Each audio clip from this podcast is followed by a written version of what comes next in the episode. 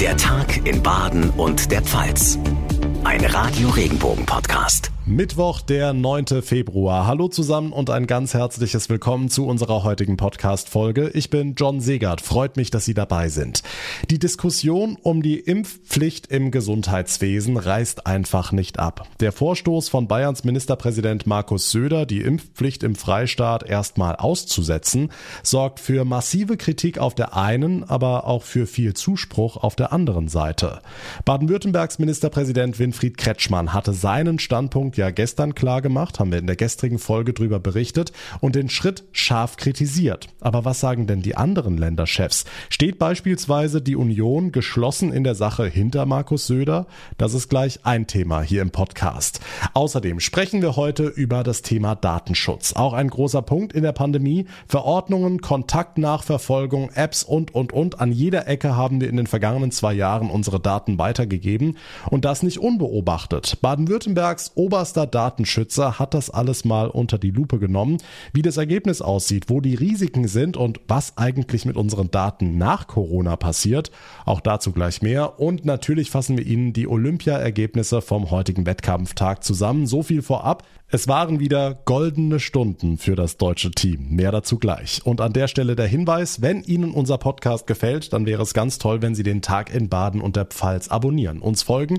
Dann bekommen Sie immer eine Nachricht auf Smartphone, sobald die neueste Ausgabe online ist. Da würden wir uns sehr drüber freuen. Jetzt legen wir aber direkt los mit den wichtigsten Infos vom Tag. Erst hieß es, es wird keine Impfpflicht geben. Wir erinnern uns. Dann hieß es, es soll doch eine Impfpflicht kommen, weil sich die Lage verändert habe wegen Delta.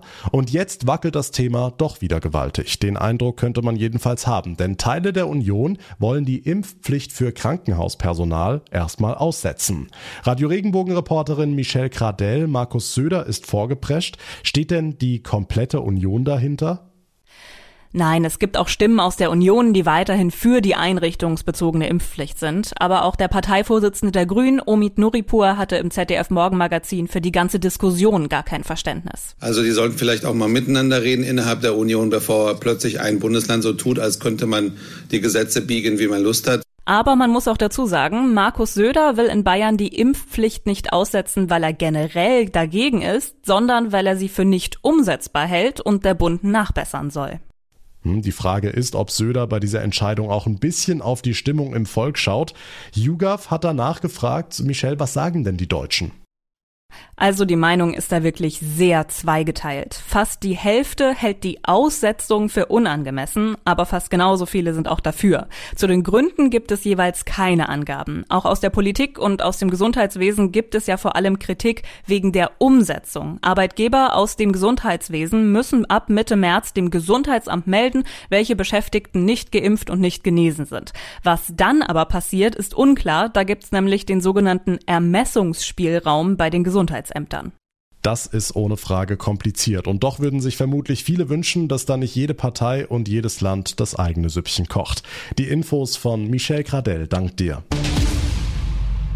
Die Corona-Pandemie geht auch am Datenschutz nicht spurlos vorbei. Baden-Württembergs oberster Datenschützer hat im vergangenen Jahr sehr viel Zeit dafür verwendet, Corona-Verordnungen und Regelungen nach Datenlücken und Missbrauchsrisiken zu durchforsten. Radio Regenbogen Baden-Württemberg-Reporterin Barbara Schlegel, mit welchem Ergebnis? Ja, der Landesdatenschutzbeauftragte Stefan Brink war nicht immer glücklich, wie die Landesregierung ihre Corona-Verordnungen auf den Weg gebracht hat. Nicht in jedem Fall war er in die Beratungen einbezogen. Entsprechend kritisiert er Eingriffe in den Datenschutz. Und das macht sich offenbar auch an den Beschwerden der Bürger bemerkbar, die bei ihm landen. Die richten sich nämlich immer häufiger gegen öffentliche Stellen, gegen Behörden etwa. Stefan Brink sieht da einen Zusammenhang. Die Bürgerinnen und Bürger haben zu früheren Zeiten ein sehr starkes Vertrauen in die Zuverlässigkeit der öffentlichen Stellen gehabt und in deren Datenverarbeitung. Das ist offensichtlich in der Pandemie zumindest auf die Probe gestellt. Die Bürgerinnen und Bürger wollen wissen, was weiß das Gesundheitsamt über mich? Kann die Polizei auf meine Gesundheitsdaten zugreifen? Was für Informationen geben eigentlich die Meldebehörden weiter? Da ist deutlich zu sehen, dass dort ein wesentlich höheres, gewachsenes Interesse ist. Und das spiegelt sich auch in den Beschwerden wider. Kein Wunder. Es geht ja schließlich um unsere Gesundheitsdaten, also etwas sehr Persönliches, sehr Sensibles. Hm, spannend ist ja auch die Frage, was passiert eigentlich mit den ganzen Daten, wenn die Pandemie irgendwann mal vorbei ist? Da laufen tatsächlich beim Datenschutzbeauftragten schon die Vorbereitungen zur großen, wie er sagt, Aufräumaktion. Einmal was die Verordnungen angeht, die müssen ganz zurückgefahren werden. Da sieht Brink schon erste Schritte. Beispielsweise fällt jetzt die Kontaktnachverfolgung weg. Wir müssen aber auch tatsächlich aufräumen, indem die Daten, die dort gesammelt wurden, in den Unternehmen, zum Beispiel über den Impfstatus von Beschäftigten oder in der Gastronomie oder generell bei Arbeitgebern, die müssen gelöscht werden. Und darauf müssen wir schauen. Das ist unsere Aufgabe, jetzt in der nahen Zukunft dafür zu sorgen, dass diese Daten datenschutzkonform verschwinden, dass sie gelöscht werden. Besonders kritisch sieht Stefan Brink die 3G-Regelung am Arbeitsplatz. Es ist wirklich ein elementarer Tabubruch gewesen, Arbeitgebern die Chance zu eröffnen, Gesundheitsdaten von Beschäftigten zu erfahren. Und es ist ganz klar, dass in dem Bereich ein offensichtliches Missbrauchspotenzial besteht. Ein Arbeitgeber, der weiß, ob sein Beschäftigter erkrankt war, woran er erkrankt war, ob er geimpft war, ob er nicht geimpft war, der bekommt Informationen, die er auch in anderen Kontexten verwenden könnte. Etwa wenn es um Beförderungen geht oder im schlimmsten Fall um die Kündigung. Da gibt's auch nach der Pandemie vermutlich viel zu tun. Dankeschön, Barbara Schlegel, für die Infos zur Arbeit von Baden-Württembergs obersten Datenschützer. Und damit kommen wir zu weiteren wichtigen Themen für Baden und die Pfalz von heute, zusammengefasst von unseren Regionalreportern. Nachrichten für die Region Karlsruhe, die Ortenau und den Schwarzwald. Ich bin Sascha Baumann. Die Impfpflicht für das Personal sorgt in den Krankenhäusern im Raum Karlsruhe für viele Diskussionen. Vor allem die Nachricht, dass Bayern die einrichtungsbezogene Impfpflicht vorerst aussetzen will, verunsichert die Mitarbeiter. Um die Impfquote zu erhöhen, sei eine allgemeine Impfpflicht notwendig, sagt der medizinische Geschäftsführer des städtischen Klinikums in Karlsruhe, Michael Geisler. Die einrichtungsbezogene sei nicht nötig. Wir haben hier natürlich so äh, straffe Hygienekonzepte und Teststrategien, dass wir überhaupt kein Risiko sehen und bei ungeimpften Mitarbeitern, dass wir hier eine Gefährdung der Patienten haben. Viele Krankenhäuser befürchten, dass die Pflegesituation durch die Maßnahme schlimmer werde. Nachrichten für den Breisgau, den Schwarzwald und das Dreiländereck. Ich bin Michaela Gröning. Hotels und Gaststätten in der Region ächzen weiter unter der Corona-Krise. Das wurde erneut bei der aktuellen Konjunkturumfrage der Industrie- und Handelskammer Südlicher Oberrhein deutlich. IHK-Geschäftsführer Dieter Salomon. Man kann es vielleicht auf den Punkt bringen, dass die Auflagen natürlich hart sind. Die Kunden verunsichert sind, bleiben einfach viele zu Hause, weil sie sich nicht anstecken wollen, weil ihnen das ganze Prozedere zu kompliziert ist. Die Branche muss aber das Personal vorhalten. Das heißt, sie verhungern am ausgestreckten Arm. Und deshalb ist es natürlich, was die Branche richtig trifft. Alle anderen Branchen wie Handel oder Bau sind laut IHK mit ihrer Geschäftslage überwiegend zufrieden. Nachrichten für Rhein-Neckar, den Odenwald und den Kraichgau. Ich bin Francesco Romano. Der Kotschmierer von Leimen im Rhein-Neckar-Kreis ist wohl gefasst. Durch Hinweise von Zeugen konnte die Polizei den Mann, der wohl die Leimener St. Egidius-Kirche mit seinem Kot beschmiert hat, festnehmen. Bislang schweigt der Mann zu den Vorwürfen. Die Mannheimer Polizei hat den Verdächtigen jetzt wegen Sachbeschädigung angezeigt. Der Fußball-Bundesligist TSG Hoffenheim muss erstmal auf seinen Rekordtorschützen verzichten. Andrej Kramaric hat sich laut einer Mitteilung des Vereins mit dem Coronavirus infiziert. Er hat leichte Erkältungssymptome und befindet sich in häuslicher Isolation. Kramaric kommt in dieser Saison auf drei Tore und sieben Vorlagen.